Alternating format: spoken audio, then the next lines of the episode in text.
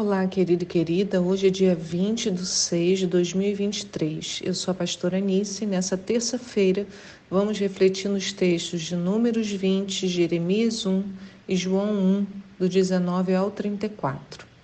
A pergunta de hoje é: Para onde olhamos e a quem seguimos? Para onde olhamos e a quem seguimos? Queridos, hoje iniciamos a leitura do livro do profeta Jeremias. Ele começa o livro se apresentando, dizendo quem é o seu pai. Ele fala, é, profeta Jeremias, filho de Ilquias, sacerdote na cidade de Anatote, no território de Benjamim. Então, primeiro a gente tem que lembrar que quando o povo entrou na terra prometida, cada uma das tribos recebeu uma porção de terra para habitar com a sua família e seus animais. Por isso que Jeremias fala que seu pai era sacerdote no território de Benjamim. Temos que nos lembrar também que a tribo de Levi, com seus sacerdotes, não recebeu território de herança. Cada uma das outras tribos tinha que separar uma parte da sua própria terra e ofertar aos levitas para que eles tivessem onde morar. E esse provavelmente era o local que Jeremias morava. Então, por aqui entendemos que antes de ser profeta, ele era sacerdote tal como seu pai. Ele começa narrando em que período histórico iniciou seu ministério.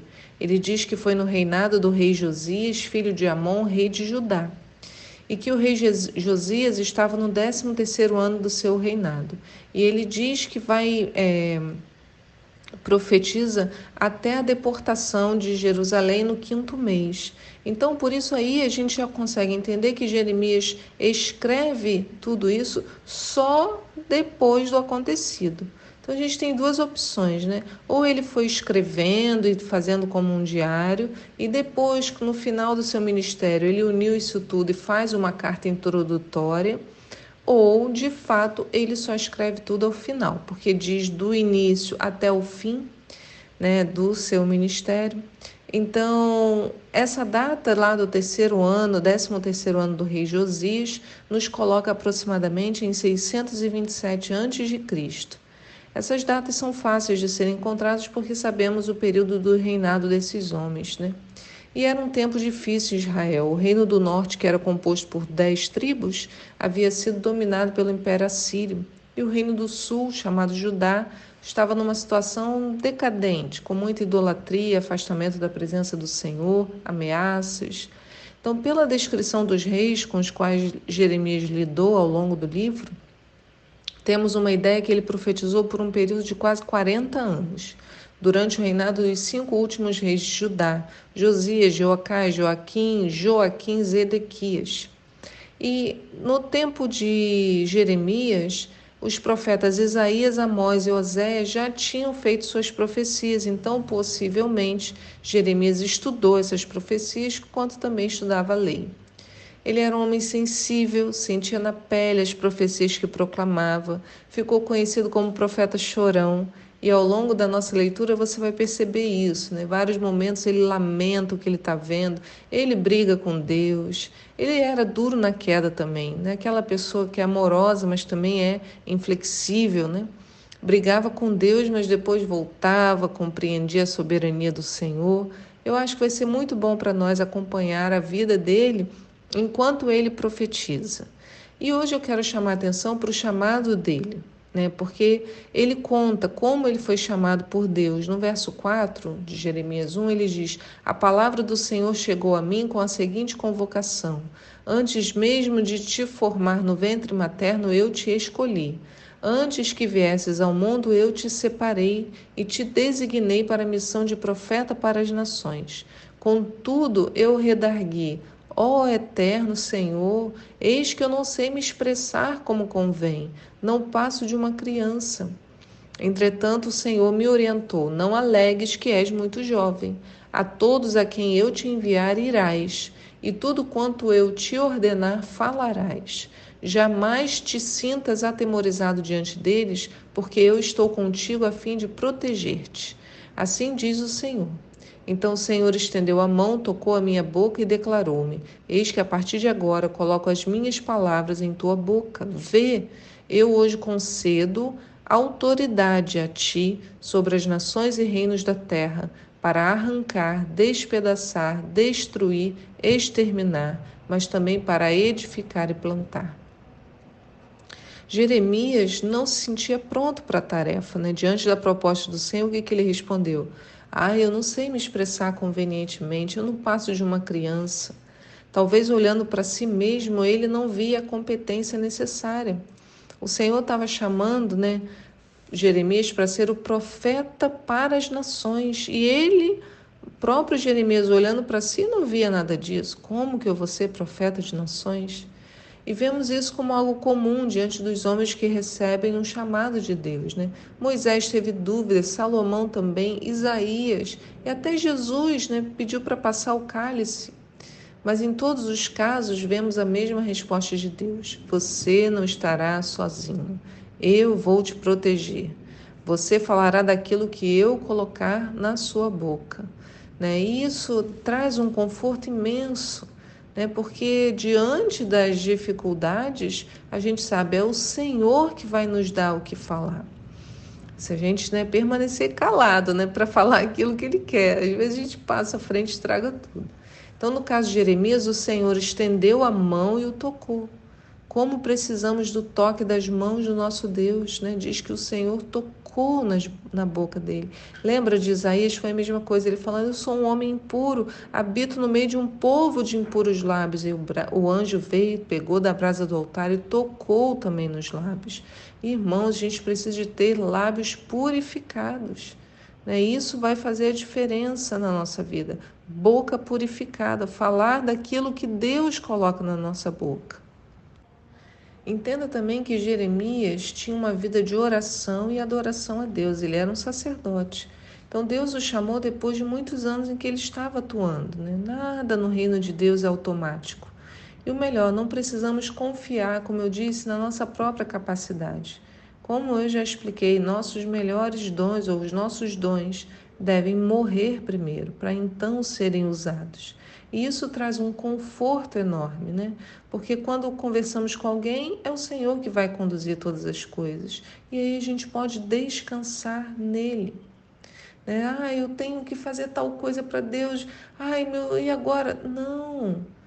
É, eu lembro do David Yong Shu, ele, ele fala assim, no livro A Quarta Dimensão, ele fala: Deus me chamou para fazer uma coisa e se eu estou me preocupando com aquilo e me cansando com aquilo, eu estou tendo, fazendo o trabalho que era do Espírito Santo.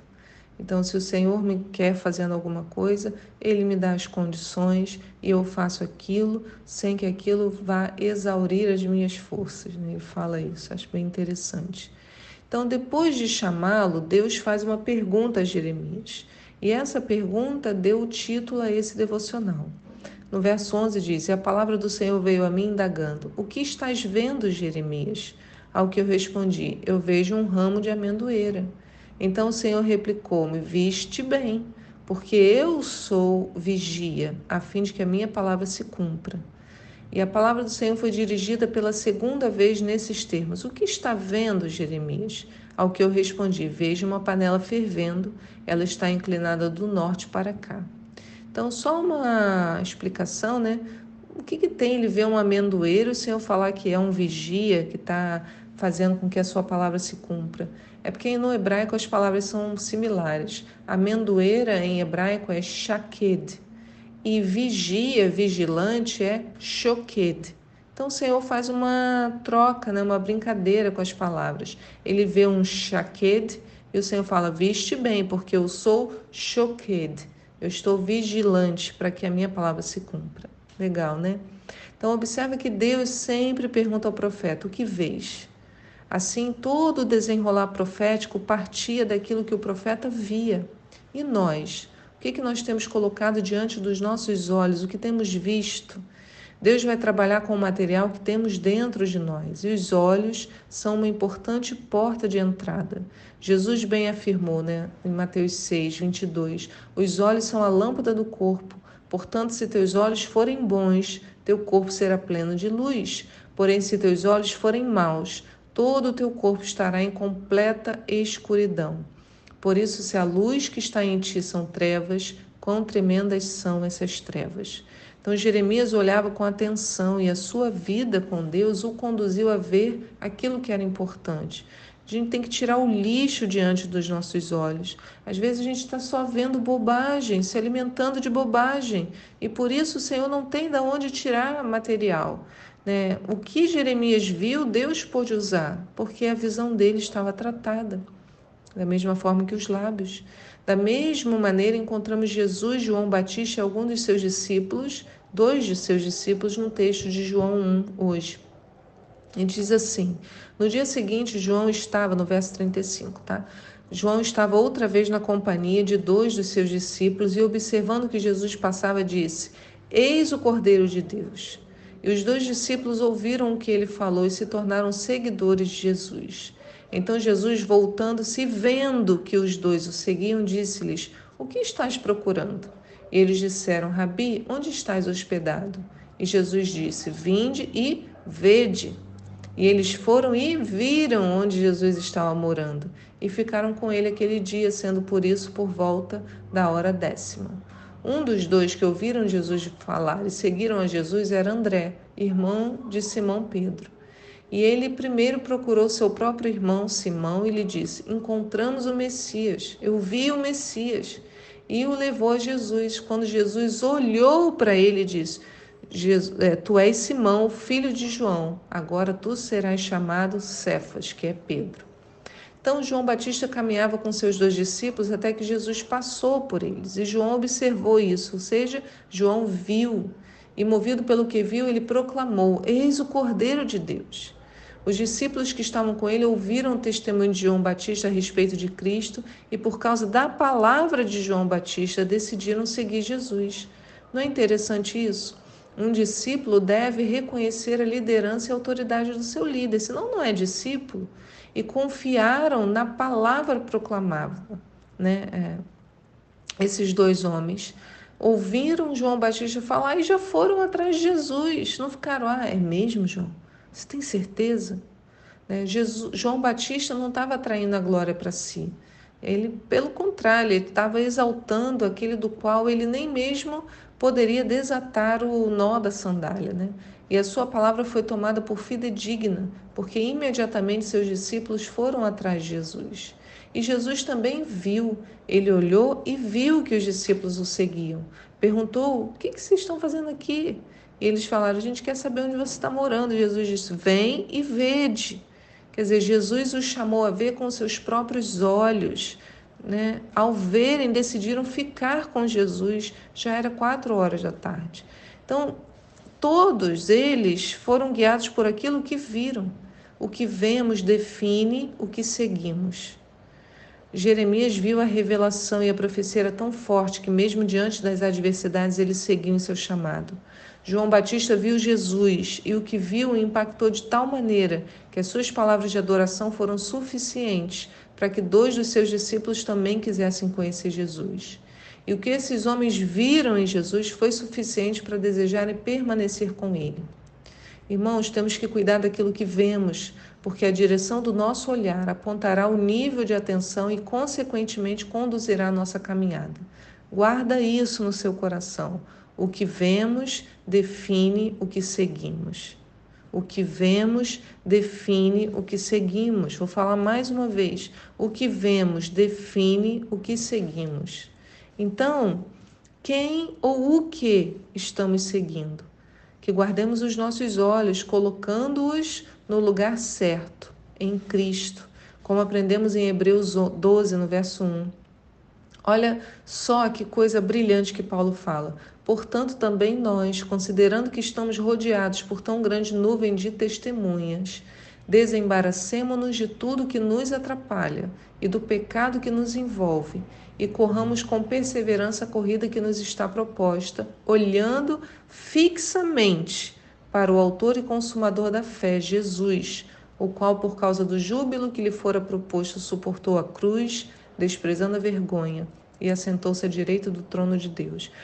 Então ele diz: olhe fixamente para o autor e consumador da fé, Jesus. Assim a gente consegue correr com perseverança a corrida que nos está proposta, porque o nosso olhar está fixo no autor e consumador da nossa fé, Que lição maravilhosa. Que Deus abençoe seu dia. Pai, eu te peço.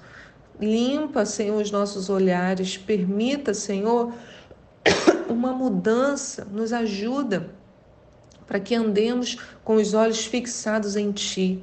E aquilo que vemos, Senhor, defina aquilo que seguimos. Por isso queremos te ver, para que nossa vida seja um constante seguir a Ti. Guarda os nossos olhos, Senhor, em nome de Jesus. Amém. Fique na paz do Senhor e eu te espero aqui para um próximo devocional. Tchau.